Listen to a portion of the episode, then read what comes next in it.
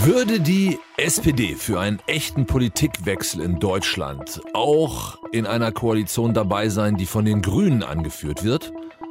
Kevin Kühnert von der SPD sagt, ja, also am liebsten nicht, aber irgendwie schon. Oder so ähnlich.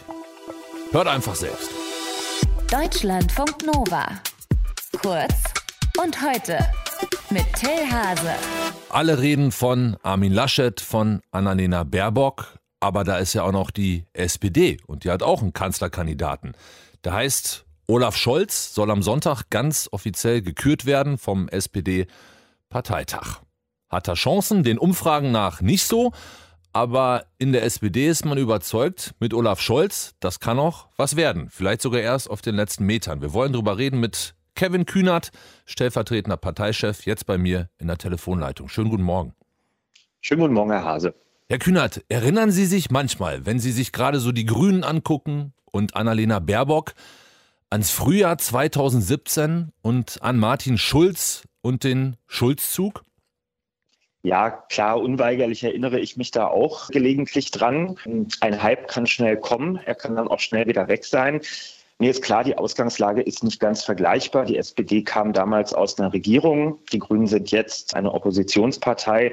Deswegen ist das nicht eins zu eins das Gleiche. Aber ich habe noch sehr gut in Erinnerung, wann der Hype bei uns aufgehört hat. Nämlich in dem Moment, als der Vorwurf im Raum stand, wir würden nicht konkret werden. Der Martin Schulz würde ja gar nicht sagen, was er eigentlich genau wolle. Das ist der Moment, wo die Kampagne gekippt ist. Und deswegen ist, glaube ich, jede Partei gut beraten, vor allem ihre programmatischen Hausaufgaben zu machen. Denn früher oder später geht es in jedem Wahlkampf um genau diese Fragen. Und am Sonntag, wenn ich richtig informiert bin, geht es beim Parteitag ja darum auch. Was wollen Sie denn gerne konkret den Wählerinnen und Wählern in Deutschland noch sagen vor September, vor der Bundestagswahl? Genau, wir beschließen Sonntag auf unserem digitalen Parteitag das Programm. Wir haben vor fast einem Jahr schon angefangen daran zu arbeiten. Wir wollten diesmal nicht zu spät dran sein und wir wollten konkret werden. Ich glaube, das ist gelungen. Man kann das ja auch online schon nachlesen. Wir wollen uns für ein Recht auf Arbeit genauso wie auf Ausbildung einsetzen, denn die Arbeit geht uns nicht aus.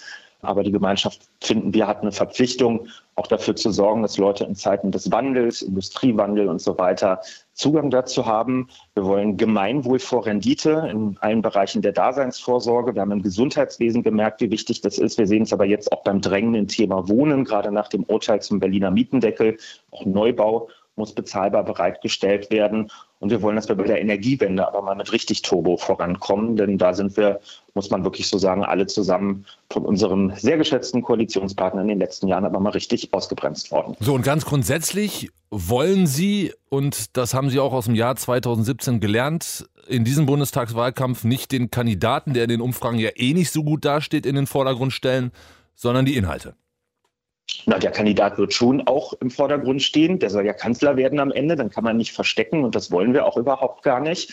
Wir haben den Kandidaten mit der größten Regierungserfahrung. Das ist ja bei manchen mittlerweile schon so ein bisschen verdächtig, wenn man Erfahrung mitbringt. Ich finde aber, dafür muss man sich nicht entschuldigen. Es geht äh, um eine Zeit, in der auch direkt nach einer Regierungsbildung sofort wichtige internationale Entscheidungen getroffen werden müssen. Olaf Scholz ist im Moment zum Beispiel als Finanzminister unterwegs um auf internationaler Ebene eine globale Mindestbesteuerung zu vereinbaren. Also ein Mechanismus, damit Google, Amazon und die ganzen anderen Internetgiganten endlich mal gerecht Steuern zahlen müssen. Das treibt er seit vielen Jahren voran und da wird ein neuer Kanzler oder eine neue Kanzlerin sofort nach Amtsantritt gefragt sein. Und ich glaube, das ist nicht nachteilig, wenn man da auf internationaler Ebene auch schon vernetzt ist und schon Projekte in der Pipeline hat.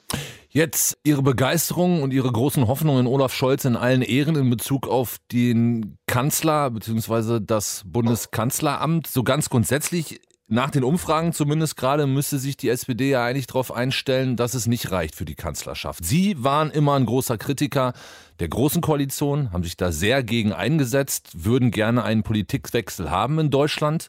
Würden Sie den auch mitmachen mit der SPD, wenn die SPD nicht den Kanzler stellt? Naja, es ist doch ganz klar, die nächste Bundesregierung muss eine ohne CDU und CSU sein. Alle, die finden, dass es nicht schnell genug in den letzten Jahren gegangen ist, müssen dieses Interesse haben. Ich gehöre jetzt hier nicht zu den Traumtänzern, die sagen, alles ist supi und unsere Umfragewerte sind toll. Das sind sie nicht im Moment, das sehe ich auch. Und es, es, ist auch relativ klar zu sehen, die nächste Bundesregierung wird unter Beteiligung der Grünen sein. Eine andere Variante ist sehr unwahrscheinlich. Und jetzt ist die Frage, wer ist noch in dieser Regierung und wer führt diese Regierung am Ende. Das wird die Auseinandersetzung der nächsten Monate sein und es wird Sie nicht überraschen. Wir treten dafür an, dass wir diese Regierung anführen. Manche werden das Aber das war ja nicht die Frage. Die Frage war ja, ob Sie, wenn Sie die Möglichkeit nicht haben, diese Regierung anzuführen, ob Sie dann auch an einer beteiligt sein würden, die die Grünen anführen. Naja, also dass wir auch in Regierungen reingehen, die wir nicht anführen, sehen Sie ja daran, dass wir im Moment in genau so einer mit drin sind. Also da gibt es nun wirklich keine Weigerungshaltung bei uns, sowas zu machen. Aber Sie werden schon verstehen, dass ich jetzt fünf Monate vor der Wahl nicht anfange, mir auszumalen, dass es ja vielleicht doch ganz nett wäre, wenn eine andere Partei eine Regierung anführt. Dann wäre ich ja Mitglied in dieser Partei. Das bin ich aber aus guten Gründen nicht, weil ich glaube, die SPD wird gebraucht und das nicht als Bestimmenbeschaffer und Korrektiv, sondern als bestimmende politische Kraft. Und deswegen kämpfen wir genau dafür. Und der Sonntag soll jetzt ein Startschuss für die Aufholjagd sein. SPD-Parteitag am Sonntag. Unter anderem wird Olaf Scholz zum Kanzlerkandidaten bestimmt. Infos dazu von Kevin Kühnert, stellvertretender SPD-Parteivorsitzender. Herzlichen Dank fürs Gespräch. Machen Sie es gut. Ciao. Deutschlandfunk Nova. Kurz und heute.